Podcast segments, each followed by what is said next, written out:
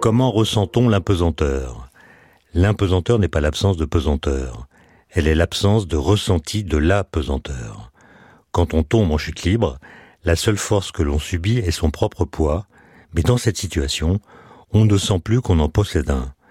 En d'autres termes, lorsque rien ne vient plus s'opposer ou s'ajouter à la force de pesanteur, celle-ci nous devient imperceptible. Ce discours n'est pas que théorique.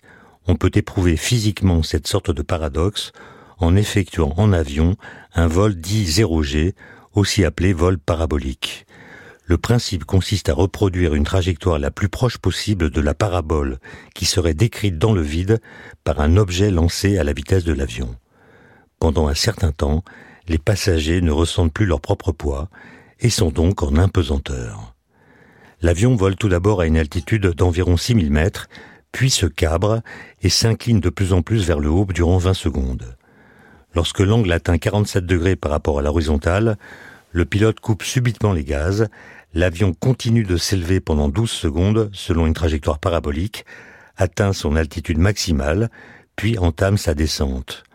Durant les douze premières secondes de cette descente, les effets de la résistance de l'air sur l'avion sont exactement compensés par une faible poussée des moteurs, si bien que tout se passe exactement comme si l'avion tombait dans le vide.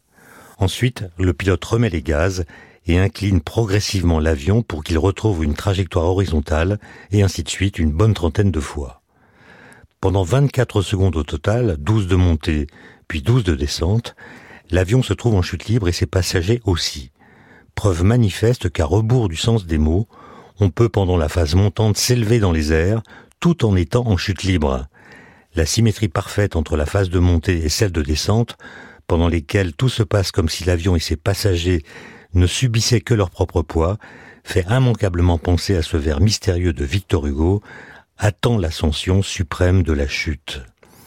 Quand débute la première phase d'impesanteur, on tombe des nues, si j'ose dire, car cette phase ressemble paradoxalement à une amorce d'envol. Les pieds, les jambes, le corps tout entier s'élèvent au-dessus de ce que l'on continue de considérer comme étant le plancher. Si la légèreté de l'être devient là insoutenable, c'est au sens propre du terme. Privée de point d'appui, rien ne peut plus la soutenir, tout flotte et tout flâne. La gymnastique n'est alors plus un sport, seulement une façon tranquille de jouer avec le principe d'inertie et l'isotropie de l'espace. Et si on s'amuse à lancer une balle de tennis, on voit sa trajectoire se prolonger sans courbure aucune dans la direction initiale qu'on lui a donnée.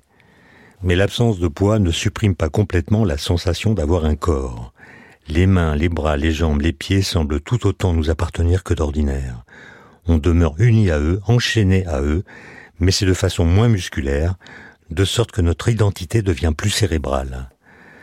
Un vol 0G a en outre ceci de pédagogique qu'il fait physiquement ressentir la différence entre masse et poids, qu'on a tout loisir de confondre dans la vie courante.